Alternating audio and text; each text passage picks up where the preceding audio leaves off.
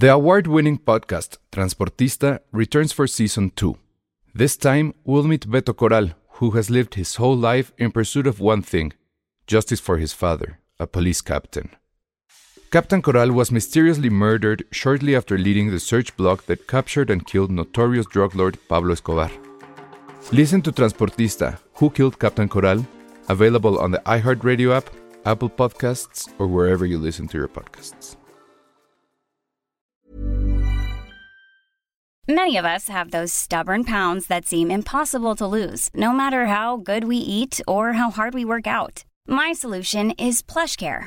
PlushCare is a leading telehealth provider with doctors who are there for you day and night to partner with you in your weight loss journey. They can prescribe FDA-approved weight loss medications like Wagovi and Zepbound for those who qualify. Plus, they accept most insurance plans. To get started, visit plushcare.com slash weight loss. That's plushcare.com slash weight loss. Escuchas, escuchas un podcast de Dixo. Escuchas Filmsteria con El Salón Rojo, Josué Corro y Penny Oliva. Por Dixo, Dixo, la productora de podcast más importante en habla hispana. Bienvenidos a Filmsteria, el podcast favorito de José José. No lo sabemos, pero lo asumimos. ¿Por qué? Porque nos gusta beber, porque somos Sufrir. payasos, porque no sabemos querer, Porque somos los tristes. somos Somos los tristes. sí. Siempre he creído que una frase de José José, ahora voy- ese va a ser mi punto como piramidal ahora esta nuevos, estos últimos meses del año. De decir una vez al una vez en el podcast, una vez cada bloque. No, Una no, frase Ay, una de, de José. Una frase de José José por episodio. Pero que Ese sea va a ser orgánico. mi- Sí, claro. Si no va a ser todo forzado. Ok. Porque sabrán ustedes, si nos han escuchado todo este tiempo, que Josué es muy fan de José José. Y entonces entenderán el dolor por el que todavía pasa. El sábado estuvo rudo, el sábado pasado. El sábado estuvo... ro- A partir de este punto, Dixon no se responsabiliza por el segmento de Ventaneando insertado en el podcast. Pero yo estoy muy decepcionado de este país, ¿eh? ¿Por qué? Como que le faltó dolor, ¿no? Yo hubiera imaginado, o sea, Yo siempre... creo eso. Siempre que, me, que pensaba yo, el día que muera José José, dije, las cantinas se van a atiborrar, todo mundo va a estar en el mood, todo mundo va a estar con Oye, las ¿qué canciones. pasó con eso de, de la peda en el ángel? Ya ni se. Ah, ya ni se hizo, obviamente. Está Es que increíble. sabes- ¿Sabes qué fue lo que pasó más bien? Pero a ver, déjame termino. Fuimos a una cantina Ah, sí. y no, o sea, ¿qué estaba sonando? Te lo subiste a una red, no sé Depeche. Mode. Depeche Mode. Nadie estaba pelando el asunto. Ahora ya odio con... Por si no me gustaba mucho de Pecho. Ahora ya Depeche Mode. No. Pero ¿sabes por qué creo que no hubo el duelo suficiente? Porque el chisme de su cuerpo es más grande ahora. Ay, pero ese era el primer Pero eso día fue todavía. después. Exacto, no. Fue inmediato, fue el siguiente día. Creo que ese Por chisme eso. ahora es... Es que realmente no sabemos si está muerto o no. Creo que ese es el punto. Hasta que veamos ese cuerpo Ay, ya- ya pasaron. en formol, Pues desde cuándo en alcohol, ¿no? Exacto. El alcohol. hasta que lo veamos, yo tengo fe de que como Jesús, que también empezaba con J, levantar. como Ah, Ay, pa. y esa es, y esa es una canción de pop, ¿no? es de Paul de Dishes. Muy Justo bien. que dice que tienen unas iniciales de Jesucristo, pero no es Jesucristo, igual que yo. Mm, con la C. Entonces, creo que hasta ese momento vamos a saber. Yo creo que va a resucitar a la tercera copa. Está increíble. Ay, sí. Y lo que sí, ya, ya estoy esperando la película de José José. ¿Quién tendría que ser? Es que la newcomer. miniserie, yo sí vi la miniserie, vi la primera temporada. Qué horror, ¿no? Y sí es bien chafa.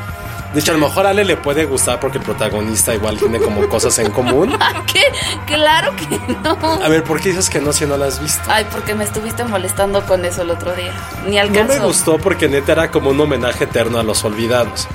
José José, bueno, José José en su estado civil, no como cantante, todo el tiempo está hablando así. Como Pepe el Toro. Era más bien homenaje Sí. a Pepe el Toro. Era horrible.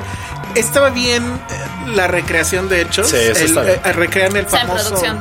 Sí. No como las pecas del mundo. Ah, Ya te Muy dijeron. mala producción, yo no estuve ahí, pero coincido con Ya te explicaron que lo del mundial sí fue así. Está bien, pero es una parte de. Pero no, sí tiene errores de producción. 20 minutos hablando de eso y ya te dijeron que sí fue así. Pero no voy a regresar a eso, no voy a caer en Pero provocaciones. el príncipe, creo que se llamaba así, ni siquiera me acuerdo cómo se llamaba, de lo mala que es. Es que más que series era como una novela. Era una telenovela. Eran como 25 mil capítulos. Era, el- o sea, los episodios duraron una hora, pero se hacía eterno. Sí. Lo que está padre es que la primera temporada justo termina cuando te canta el triste lo de la OTI. No, así empieza. No, así termina la temporada.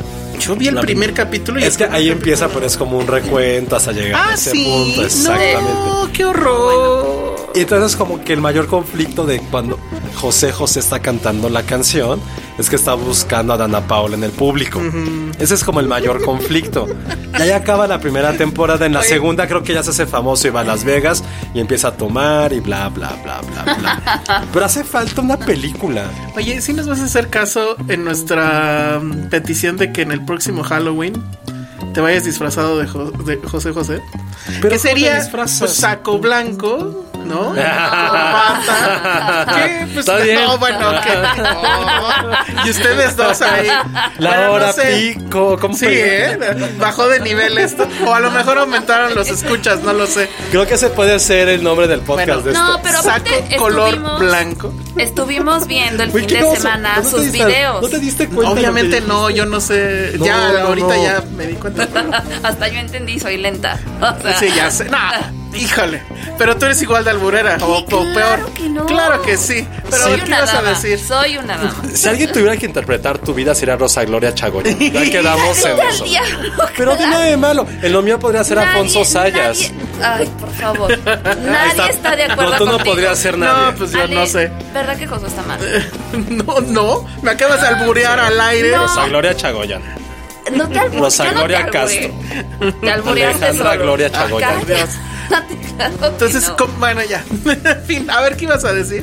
No, de, de- que el fin de semana de su muerte que ¿Viste videos? estuvimos viendo Estuvimos videos. viendo videos, qué divertido. No, bueno, son los Ya no me dio tiempo de hacer el top videos musicales después de Cristian Castro.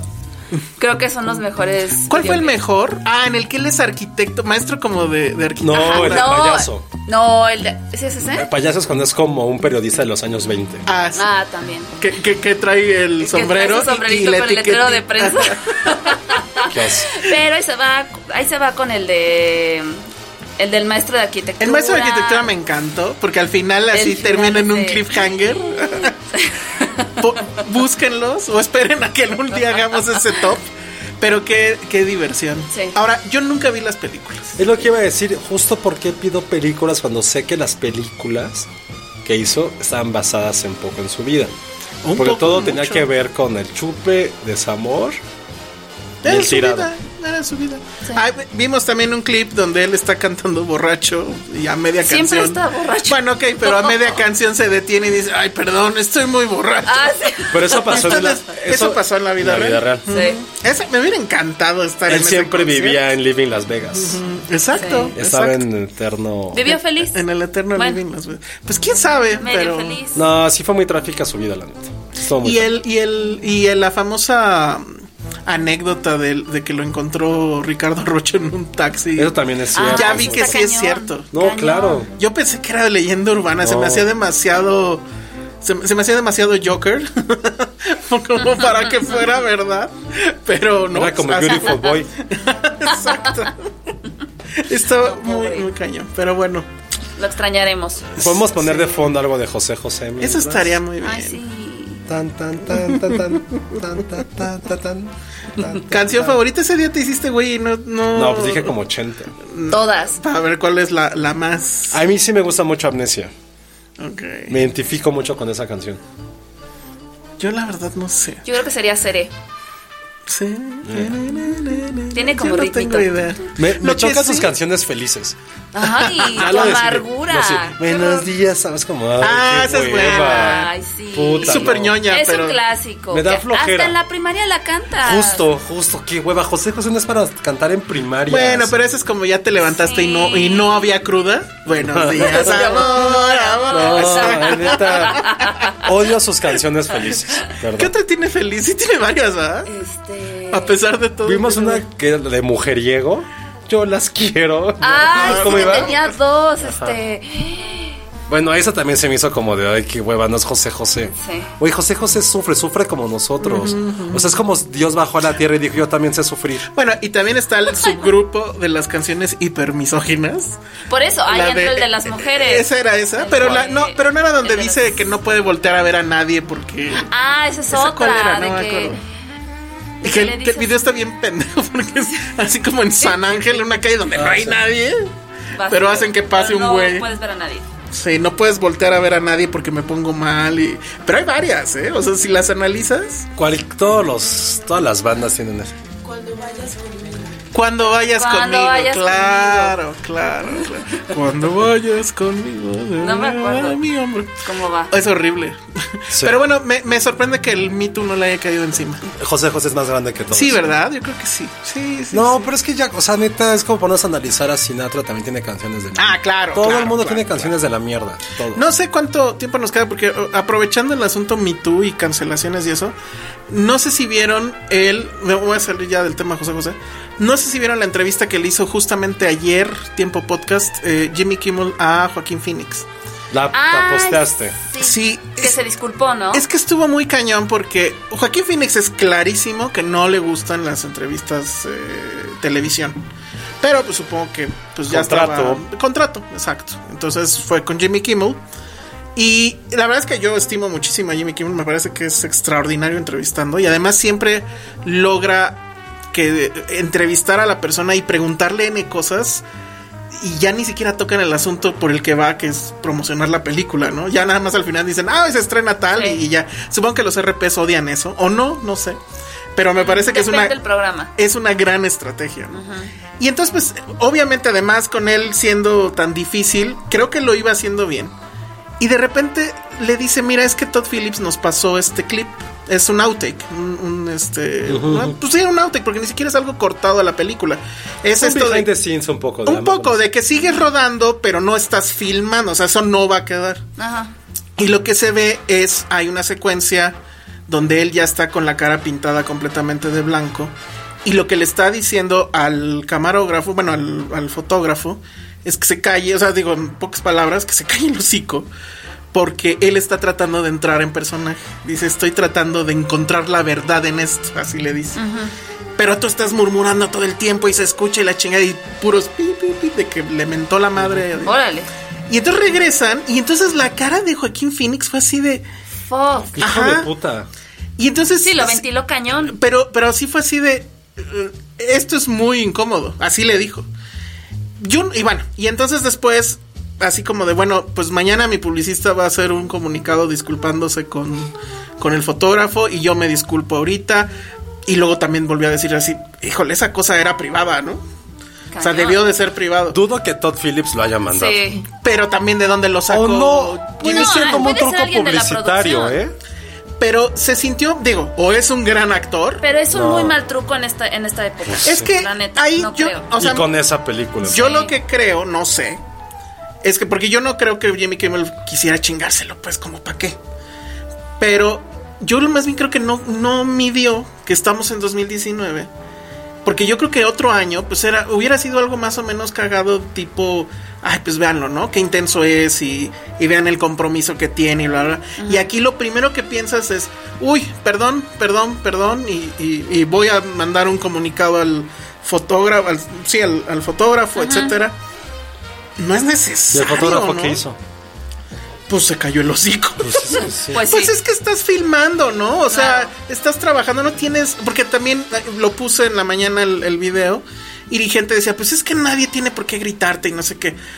Ah, come on. O sea, estás trabajando. O sea, Kubrick se ponía. Ese video ahí está. Claro. Que destrozó a esta mujer Vaya, en no The es el Shining. primer actor que hace algo así. Y Ajá. pasa con cualquiera Pues del cast, el director, el actor, Y- los actores, Hasta en deportes han pasado así como en la banca, como hay jugadores claro. las madres. Claro, Y claro. al final es como, bueno, ya. Y creo que es normal, si estás en un momento de intensidad en el que neta te estás metiendo, digo, y aplica para cualquier cosa que hagas, creo que a todos, pues a cualquiera te puede, te puede pasar. Sí, totalmente. Por eso te digo que No, No, pero- sé si Kimmel lo midió. Obviamente no va a pasar eso en una oficina, pues no tendría por qué pasar. Pero eso es una, ese es otro tipo Y de aún así trabajo. pasa. Ah, y aún así pasa. Sí. Yo he tenido Yo también. jefes horribles. Ah, Digo, eso no les quita lo horrible. Pero Claro. pues pasa. O sea, y hay, y hay jefes que sí son así porque son unos imbéciles. Y hay otros que explotan, pero luego ya te dicen, bueno, pues perdón. O a lo mejor no te dicen nada, pero como que entiendes que es en el rush del momento. ¿no? Pero no podemos comparar algo de oficina que no es un trabajo claro. físico Totalmente. y lleno de adrenalina con eso. En la oficina está mal, güey. No podemos comparar. Neta es algo Sí, estoy de de acuerdo. Estoy de adrenalina, es algo físico. Están haciendo arte. O sea, no Es están haciendo, no Es están haciendo la tabla de Excel, ¿no? O sea, Es algo visceral. Y más ese eh, personaje que creo que requiere efectivamente esa intensidad. ¿Y eso cuándo fue? Eso fue hoy, o sea, bueno, hoy salió el video, salió al aire ayer. Y yo supongo que hoy este se va a hacer un escándalo. O sea, supongo que Kimmel va a salir a decir algo. No ha sé. pasado, o sea, no- a ver qué dice Jimmy Kimmel, pero yo no lo vi ni en. re- no lo vi como. Lo tomó, lo retomó Variety y lo que la cabeza era algo así como em, Joaquín Phoenix se, Se disculpa, disculpa. por ser una diva. Entonces, y ya había habido, según yo, notas al respecto de que era Está muy bien. diva. Güey, creo que Es puede diva, ser es, todo. puede- es diva, está bien. Creo que es un buen titular, no dice que güey se puso violento, que es un pendejo, simplemente es diva y se disculpó por algo que está bien que se haya disculpado, digo, ya acabó la, ya acabó, ya acabó, ya pasó, es como, bueno, güey, la cagué, perdón, estaba en un momento, it's over, ya, bye. Pues afortunadamente creo que no se ha hecho como un escándalo porque no lo merecería, pero sí está chafa que haya sido como, o sea, si fue el director es como, güey, estás del carajo. Sí, no, no, no entiendo. No- Definitivamente no creo que fue. haya sido el director, Pe- pero fue la producción. Porque de dónde saca Jimmy Kimmel ese Yo alguien que creo más joder. que fue alguien de la producción que, putas, me enojé. O, una, y- o un ardid publicitario loco que no sé qué Puede ser. intentaba. O, como yo creo, que es, pues no calculó que ya a estas alturas del partido, pues ya ni eso es- se puede y hay que pedir disculpas por Pero mira, todo. lo bueno es que esperemos que no pase mal. Si algún día les grité en el podcast, les pido disculpas. bueno, vamos a una pausa y regresamos a hablar de Joker. Esto es Dixo.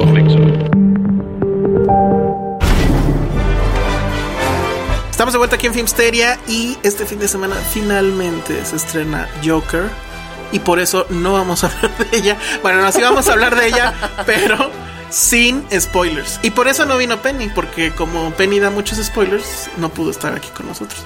No, la verdad es que, y creo que sí hay que mencionarlo, está súper ocupada por su fiesta de 25 años Años, sí. de Cine Premier. Eh, pues creo que todos hemos leído Cine Premier en algún punto de nuestras vidas. Yo recuerdo la primera etapa principalmente. Y después vino otra etapa donde ya no le seguí tanto. Y luego en esta etapa otra vez. Y creo que bueno, más allá de que les guste o no les guste, lo que sea, sí está cañón que un proyecto editorial dure tantos años. O no sé tú qué opinas ahí, Josué. Donde tiene 28. Ah, guau. Así de, tómala. Eh, No, es, no, es diferente.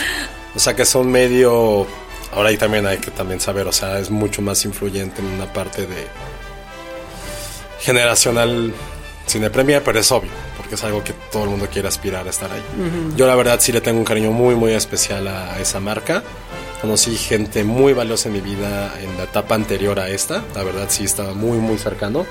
Eh, tuve la dicha de colaborar ahí cinco años, de que me aceptaran, de que realmente yo ya a lo mejor la platicamos donde esté Penny, pero si nos escucha un momento, sobre todo con, con Carlos Gómez Iniesta y con Mari Carmen, que en su momento pues, me pusieron como crítico principal de la revista y en serio era como luz verde para hacer lo que quisiera. Yo me puse a revisar cada estupidez que me dejaban publicar, que yo no sé si en su, en su lugar yo lo hubiera hecho, te lo juro que... O sea, una vez hice como un mundial de fútbol y no sé cómo aceptaron hacerlo. Porque, o sea, la, la- era muy buena idea, pero no era para print. Y fue para print y fue como, ¿por qué me dejaron hacer eso? Pero la verdad, felicidades a todos ellos. Creo que ya platicaremos más la próxima semana que está aquí Penny. Ojalá, sí. Sí. Y pues Joker. por eso no está ahorita, porque estaba planeando su fiesta.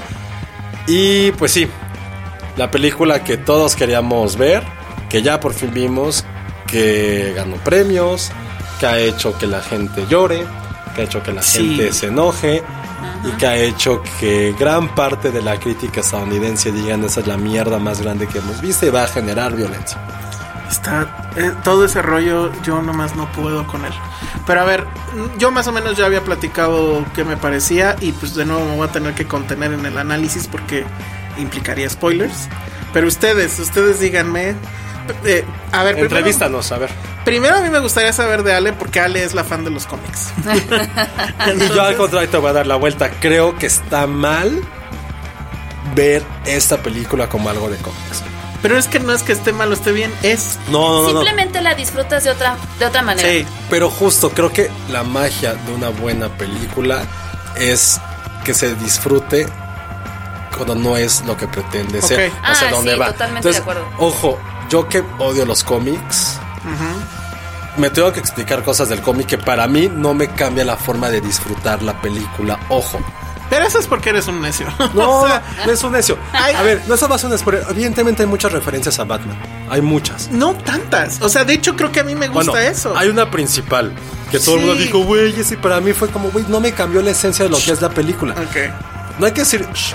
No, ¿Qué es que que- no, a ver, no, no, no digas pushes. spoilers. No, no, no, no, no, no. ¿Qué creen que va a pasar en un momento No de la es, película? no es tan obvio esa No. parte. Claro, No, bueno, no, no, no, si en no. eso, ojo, es porque para mí se me hizo muy obvio. Cálmate, Homero. ¿Por qué se me hizo tan obvio a mí? Así salió. Ay, ¿quién hubiera dicho que tal y tal? No, No, bueno. pero es que a No. ver, si es Joker y hay algo de No Batman, era ¿qué creen obvio, que pueda pero no pasar? era obvio. No, Bueno, era no es obvio, no es obvio que fuera a pasar, pero cuando pasa es como, ah, No, para pero ¿por nada. qué no? ¿Por qué no? Es ¿Por como si no? me dijeras que al final de, de Batman Begins, cuando le entrega la tarjeta y, y es Joker, que eso era muy obvio. Nadie esperaba eso. Pero no te sorprende porque es el Claro villano que más te grande. sorprende. Te sorprende de un nivel de. Te dejan un cliffhanger. Sí, bueno, este- o sea, sí. te sorprende- Por eso te le estoy preguntando a Ale No. a nivel fan. O sea, Quiero tener las todas las perspectivas. Creo que se vale ser fan. no, es que está, yo también fui fan de la película. Pero a ver, lo que, es que déjame hacerlo con una analogía diferente. A ver, yo lo que digo es, esta no es, o sea, Marvel siempre te dice, cuando, sobre todo nos avientan a nosotros ese argumento, cuando Ajá. no nos gusta algo, ay, es que no has leído el cómic. Bueno, Estoy de acuerdo. aquí Sí. no es necesario leer ningún cómic, No, porque además no, está Es basada, totalmente independiente. está basada en todos y en ninguno a la Exacto, vez. justamente. Pero sí tiene ligeros guiños muy bien sembrados que son para el fan. Sí. Y para el fan, desde la Sí. serie de televisión Camp de los 60 Sí. hasta Nolan. Y, pero son súper bien plantados, súper este, Sí, no, yo, yo la volví a ver. Bueno, medio la volví a ver porque quería como refrescar. Y sí me di cuenta, sobre todo en Thomas, que tiene muchas referencias a Nolan. Tiene estos guiños muy pequeños a Frank Miller, The Killing Joke. O sea, pero son pequeños y la película se- o sea, es totalmente independiente a cualquier cómic, como tú lo dices. Ahora, como dice eso la hace más disfrutable. Eso lo hace- Pero que sí. sepamos eso no nos hace más especiales No, ni nada. nada. No, porque O sea, bien es- podrías llegar sin saber nada como Josué y neta la disfrutas igual, ¿no? En mi particular punto de vista, yo la verdad es que sí había como que, no manches, o sea, no, ya sabes, de repente veías un letrerito o de repente veías tal cosa y, y sí me emocionaba porque decía, va a pasar esto, oh por Dios, ¿no? Y lo que me sorprendía es que no pasaba de la forma en que yo esperaba o que yo me imaginaba, pero sí son esos pequeños guiños que dices, wow. Ahora, vamos con Aburrido. Josué. Ah. Cuando Josué, o sea, bueno, Josué no lee cómics ni en defensa propia. No, yo cojo, Y, gracias. y- ¿Qué? y- pasa? la fuiste a ver. Ya perdimos también a todo nuestro público. No, no que- tengo barros no- tampoco. Sí bueno, tiene, la sí fuiste a ver. Tengo barros por La eso. fuiste a ver y se te hizo chiquita. ¿o qué? ¿Eh? No, pero eh, siempre creí, no es como un antecedente más rápido, que el Guasón es uno de los personajes más estúpidos que existen en la historia. Ok. Voy a decir por qué. Ok.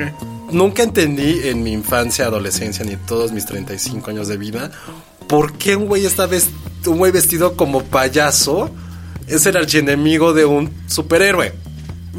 Una percepción muy vaga. Por primera vez Entendiste. entendí la psique de un personaje tan emblemático. ¿Qué pasó con Dark Knights? Con The Dark Knight, perdón. Dark Knights, ¿eh? Parece que leo cómics. Eh, Ay, nunca te explica nada. Simplemente es un güey que es malo por ser malo. Y eso lo hacía memorable. ¿Por qué? Porque creamos caos. Aquí te explican a un nivel social, antropológico, cómo es que nace un villano. Cosa que me gustó mucho. O sea que solamente grandes películas de suspenso lo han logrado. Digo, probablemente la última gran joya de esto puede ser a un nivel casi psicosocial es El silencio de los inocentes. O ustedes que están, bueno, que estás muy claro tú con Manhunter que vi la primera temporada y me encanta cómo retrata eso. Entonces es una película que sabíamos un poco a lo que íbamos, que era la historia, la historia de origen de un person, de un villano, pero nunca yo creí que iba a haber esta parte tan sociológica, tan bien construida, sobre un personaje que yo lo que intenté toda la película, a lo mejor se estuvo mal de mi parte cuando la disfruté en ciertas cosas, era separarla del cómic, separarla de saber quién es esta persona. Si le quitas el hecho de cómo se llama la película Joker, y en lo que al final, por si a mí no me sorprendió porque sabía que se iba a ligar con Batman. Pero si le quitas esos- esa parte y los últimos cinco minutos quizá, no es que esté mal, puede ser una película independiente, festivalerísima, que hablara sobre un güey que está sometido a sus propios demonios, a demonios personales, a demonios sociales, y sobre todo que no sabe encontrarse en esta vida. Algo que evidentemente hay muchísimas referencias a Scorsese, hay muchísimas referencias eh, a ese cine de los 70 que exploraba esta nueva sociedad americana en Vietnam, que la gente literal, los veteranos regresaban con un trauma postraumático Claro. y cómo se adaptaban a esta sociedad. Fue creo que es el momento en que este New Hollywood explotó y se convirtió en la industria más importante de la historia. Evidentemente si quitamos lo de blockbusters, bla, bla, bla, pero ese cine Y cuando americano- perdió la inocencia, que es ese- justo lo que se ve en la ese cine americano marcó lo que hemos visto ahora. Entonces eso es lo que a mí me sorprendió muchísimo de, de Joker. Si es una de las grandes películas originadas en una tira cómica. Si no es que la mejor, yo creo que Eso estamos... estuvo- Eso estuvo súper tío. ¿Qué? Tira La tira cómica, sí. Los monitos. Perdón por usar sinónimos y, y leer cosas que no son cómics. Perdón por leer diccionarios, ¿no? Pues deberías de leer Le- leías una página al día de niño de diccionarios. Sí. No mames, qué oso. Obviamente no. Te lo Yo sí juro. aprendí a leer. Cálmate, Mafalda. Te lo juro por Messi y por mi sobrino que es qué así. Ay, horror. qué asco. Horror. Está Señores, muy mal que... fi- si van a tener hijos, edúquenlos bien. Nada más les avienten el diccionario y ya. Pero bueno, y no- y a mí me- me... ¿qué fue lo que más así? Sí ibas con, con el escepticismo Josué Corresco. No, de- ¿eh? ¿No? Iba más bien, ¿sabes? Sí, iba como que... No sé si tenía ganas de verla. Es- bueno, ahí está. o sea, todo el mundo muere por verla. Menos tú. To- eh, menos no, tú. no, no era eso, sino que había tanto hype Ajá, claro. y había claro. tanto hate que dije, oh, a lo mejor pues estamos como... Pero qué momento, predis- a- a- aunque obviamente sin spoilers, pero qué momento dijiste, no allá mames, de- sí, ya me compraron. Más allá de momento es todo lo que hace Joaquín Phoenix. Exacto, sí. En su momento Penny nos dijo en un mensaje privado en nuestro grupo que está bien divertido, ahora tenemos muchos stickers. Nos dijo, o sea, yo le pregunté la neta Penny, la, Joaquín la Phoenix o clásica Heath pregunta, Ledger. sí, Y sí nos dijo, güey, lo que hace Joaquín Phoenix Está cabrón. haces que olvides para siempre a Heath Ledger. Todos fue así de, ay, no mames, Penny, ña, ña, ña. Y tenía razón. Neta, no es un momento, es verlo todo a él. Y sí hubo un momento en que sentí, no es que hay que decir lástima. Sentí como ese momento que te brinda ese decir, güey, qué bueno que eso no me pasa a mí. O qué bueno que no conozco a nadie que sea en una situación similar. empatía. Que eso Sí. es peligroso, ¿no? O sea, creo que a partir de eso. Es que te hace reflexionar muchísimo. Sí, Yo siento, o sea, a lo que voy es que a partir de eso es que se ha desatado todo este desmadre de gente que dice que provoca violencia, que justo No. que provoca empatía por un asesino.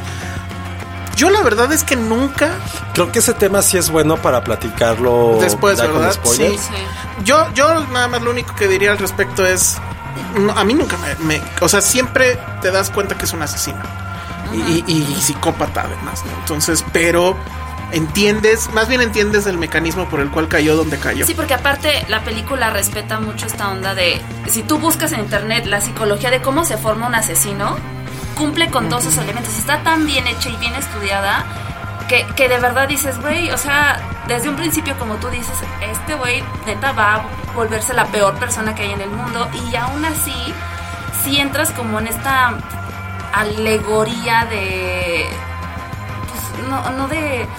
Sí, como de, de comprender, entre comillas, eh, por lo que está pasando y por qué está reaccionando de esa manera.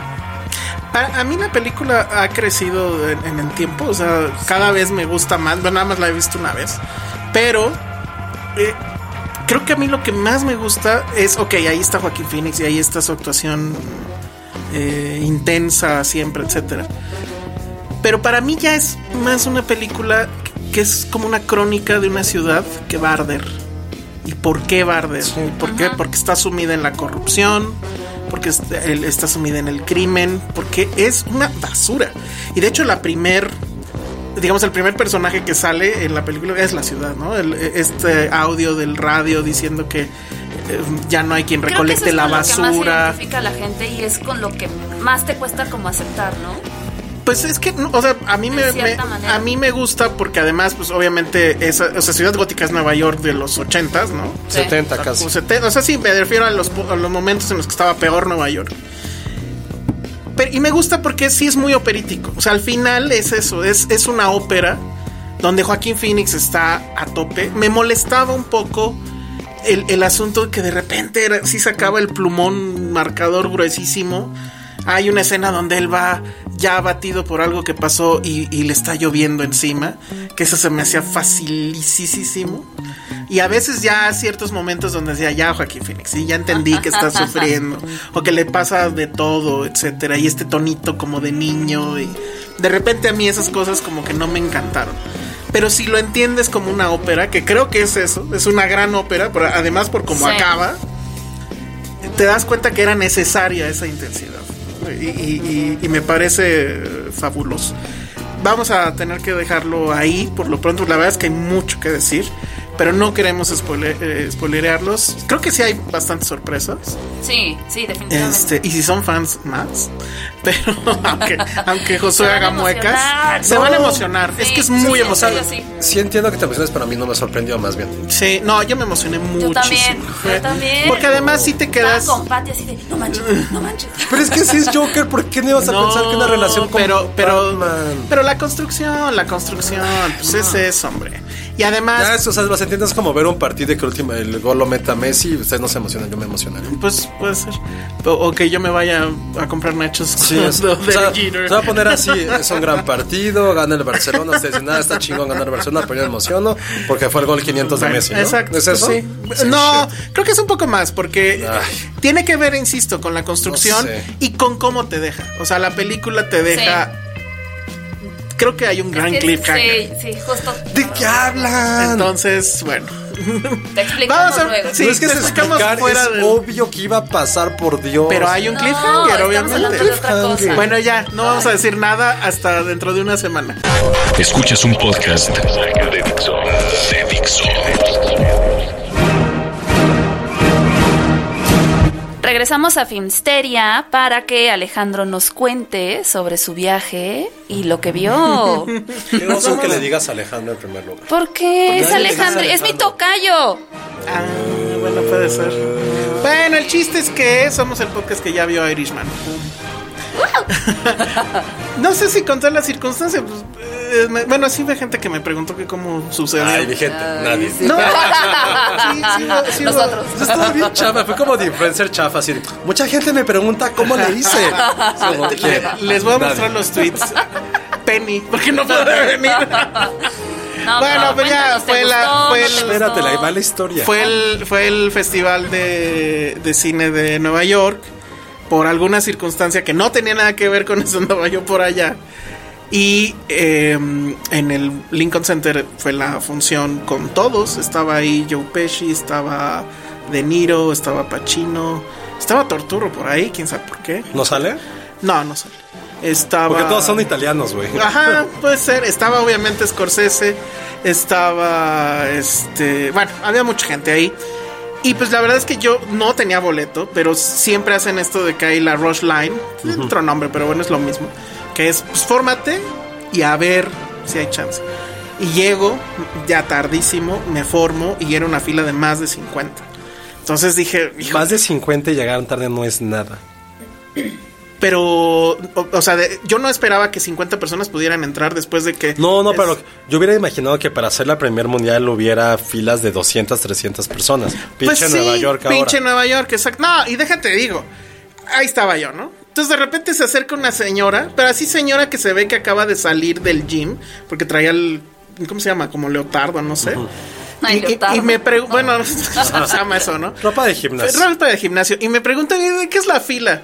Y pues ya le digo, ¿no? La película de. Scorsese. ¿no? y ya me dice, ah, sí, ¿verdad? Es la que van a sacar en Netflix, ¿no? Y yo, sí, señora, pero ahorita la van a poner.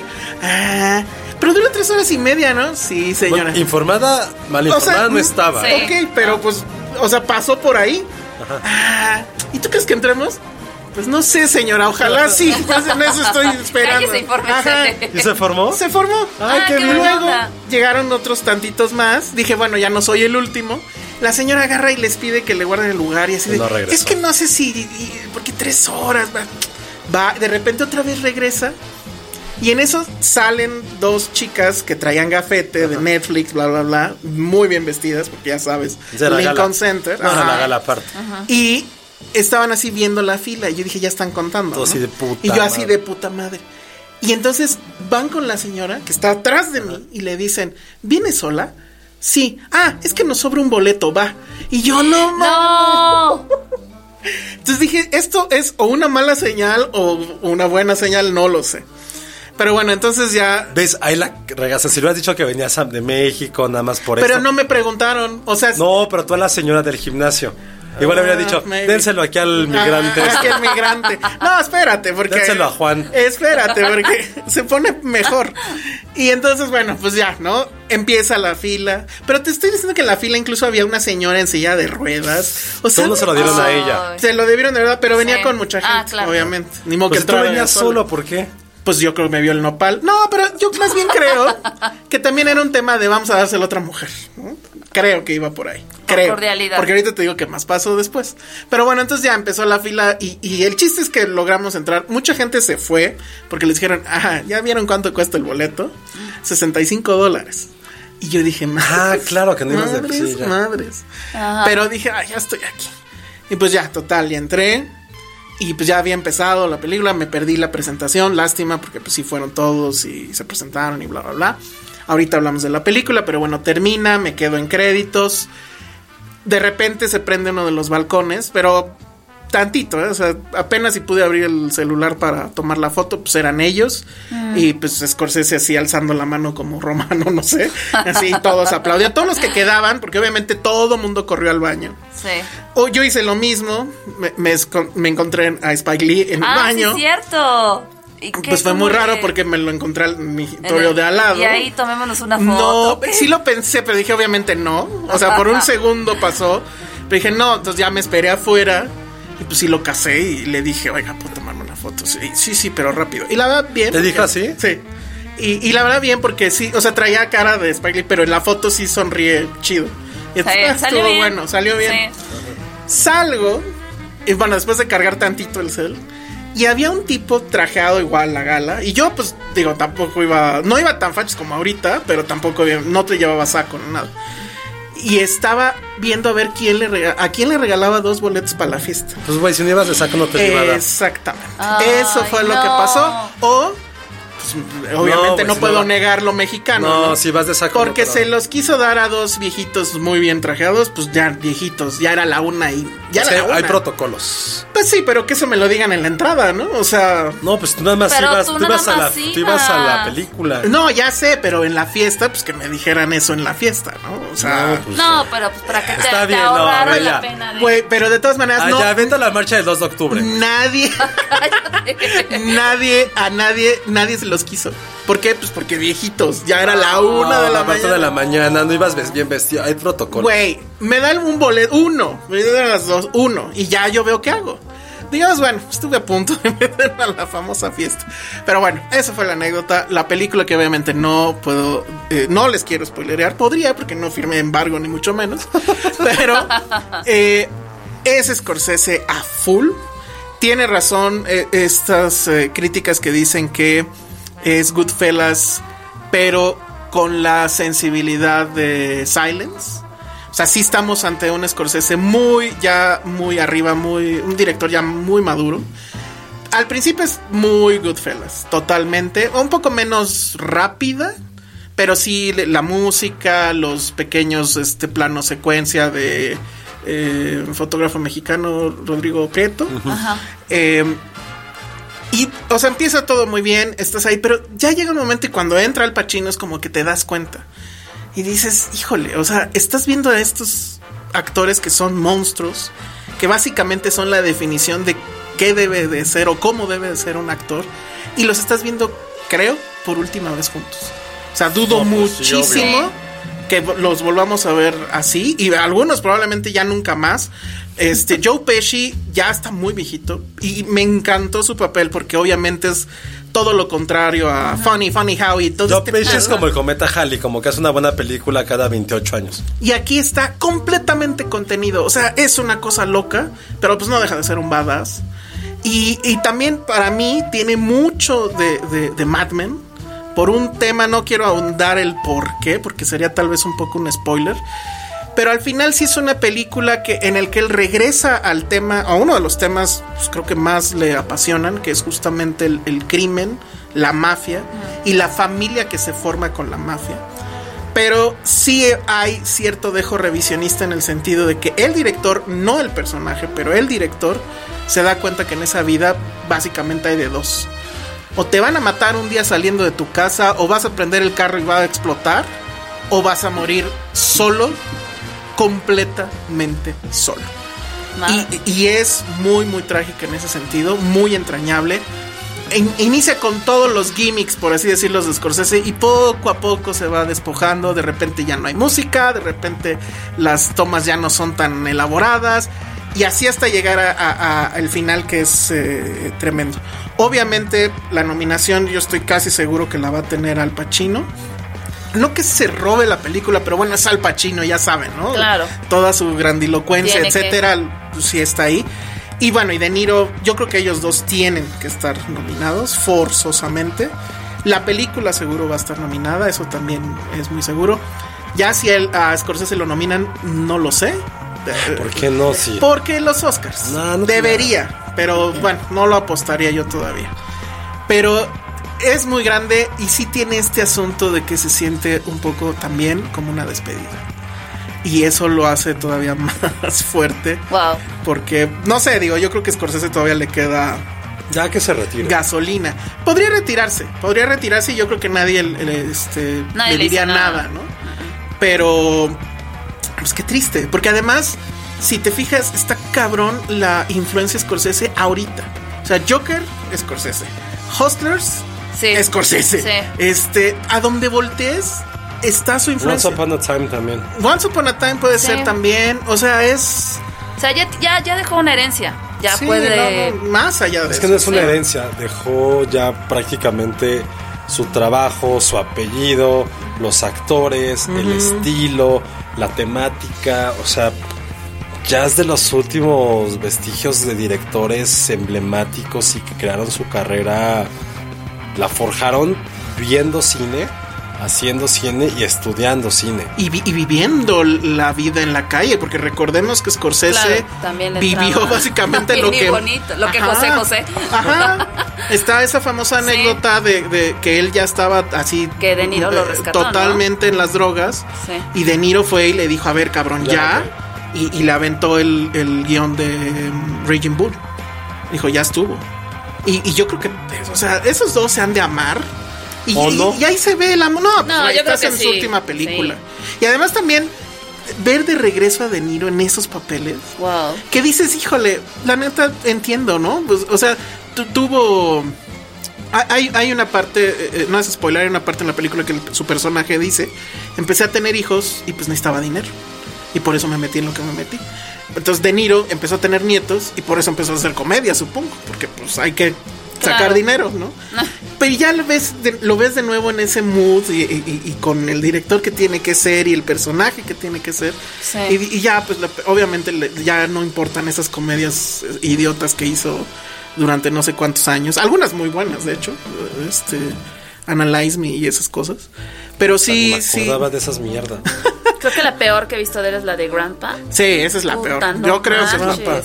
Una con Zac Efron. Malísima. Malísima. Ahora, les mentiría si dijera que no. que no pesan las tres horas y media. Yo la verdad es que venía de un día muy complicado, este, del estrés de estar a ver si entraba o no.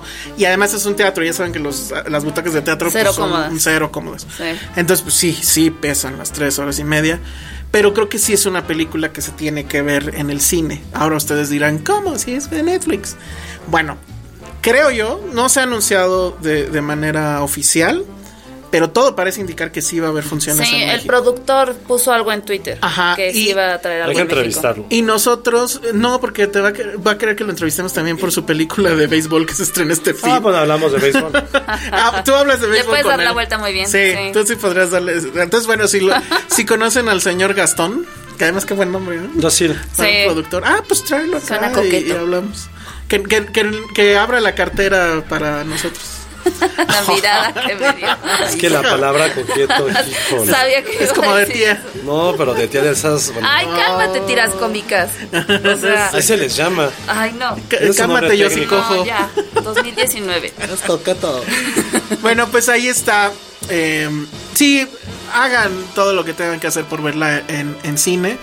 Porque esas tres horas y medias en Netflix, en tu casa, obviamente vas a No querer mismo. ponerle pausa, bla, bla, bla.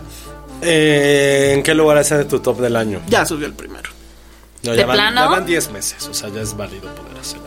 Sí, no, por eso. Está sea, en, más en- que en mi Joker. número. Sí. O sea, mi top, mi top ahorita va más o menos. eh, o sea, es, es, eh, The Irishman, Once Upon a Time.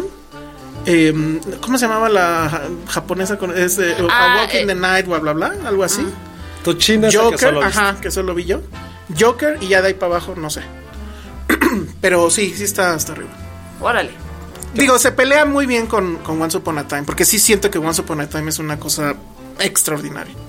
Y, y, y sí tiene este asunto de, la emoción, etcétera, que no, no es tan directo en Irishman. O sea, sí se parece mucho a Goodfellas, pero obviamente no esperen estos tics que te hacían como que emocionarte y eso. Sí, bueno, también porque Goodfellas es algo que también cambió el género. Ajá. Y no, y- y- y Esta creo que no lo- No, no lo, va- no, no lo cambia. No, eh, decían que era su Unforgiven por eso del revisionismo. Tienen un poco de razón, pero no es que algo de Unforgiven esté en la película. Ya de que se retire, se retire bien. Pues no estaría mal, no sé, no sé. Yo, yo sí lo quiero seguir viendo. Sí, yo y también. quiero seguir viendo su cine. Y no creo, sí, al final no es, no es un director que de repente haga algo bien y de repente, ¿no? O sea, creo que todavía puede Sí, sorprendernos, sí, la neta. sí. Prácticamente, o sea, creo que la única que sí me aburre de él muchísimo es Kundun. O sea, nunca le he terminado. de. Silence. No, o sea, él es la vi en el cine y, y eso me gustó. Por- eh, de- Bueno, esa es sí, otra sí, esa es- que estoy de acuerdo. Si lo hubiera visto en, en la sala de la casa me hubiera dormido. Uy, Bring Out the Dead tampoco a mí me gusta. No me gusta, pero no la odio. No, la he vuelto a ver. Pero no, no. Hay, hay un top muy bonito que hicimos de las mejores películas de Scorsese en Filmsteria. Ah, sí, vean. Y está bien bonito el diseño.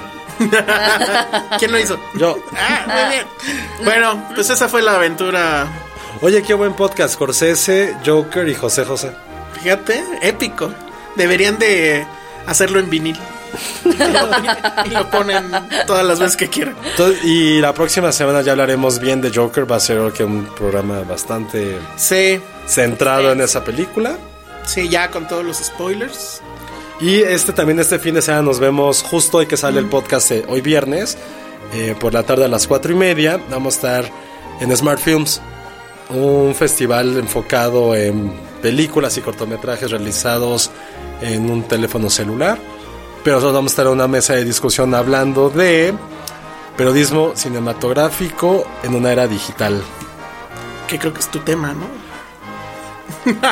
No, pues sí, la neta, sí, es que ahorita que lo dijiste fue de, pues sí, la neta, sí, vamos a dar ahí cátedra de cómo tener un sitio de más de 4 Vayan. millones de visitas únicas al mes. Vayan. Pues es mi chamba, tengo que cacarearla. sí, No, hay sitios que tengan más de 4 está millones bien. y donde ir.com, que es Todos mi- te lo aplaudimos. Yo te lo aplaudo. es mi sitio, mi trabajo, el que nos da de comer, el que nos da kilos extras. Y pues a ver cómo nos va en esa mesa. Pero vayan, también va a estar el creador de La Casa de Papel. que creo que está bien bueno. Va a estar ahí el buen Oscar Uriel conduciéndolo algunas cosas. Va a estar también Chicas de Yasora. Va a estar la buena Pau, Pau Amor ahí también hablando de eso. Creo que es una de las grandes iniciativas que haya cerca en la Ciudad de México para hablar y ver de cine. Entonces está bien padre que, que nos veamos por allá, si no vamos a hacer una transmisión en vivo para ver qué chismes hay. Para ver si hablamos de influencers, de cine, para ver si hablamos de sitios y para ver si conseguimos patrocinios para Filmsteria.com. También lleven sus carteras, ¿no? Ir al señor Gastón. señor Gastón, señor Gastón. Bueno, ya, vámonos. Redes sociales. Arroba Male Kazagi. Arroba Josué-Cor. Yo soy el Salón Rojo y pues no les tengo que decir que obviamente vayan a ver Joker. Dixo presentó Filmsteria con El Salón Rojo, Josué Corro y Penny Oliva. La producción de este podcast corrió a cargo de Federico del Moral. Coordinación. Coordinación. Verónica Hernández. Producción general. Dani Sadia.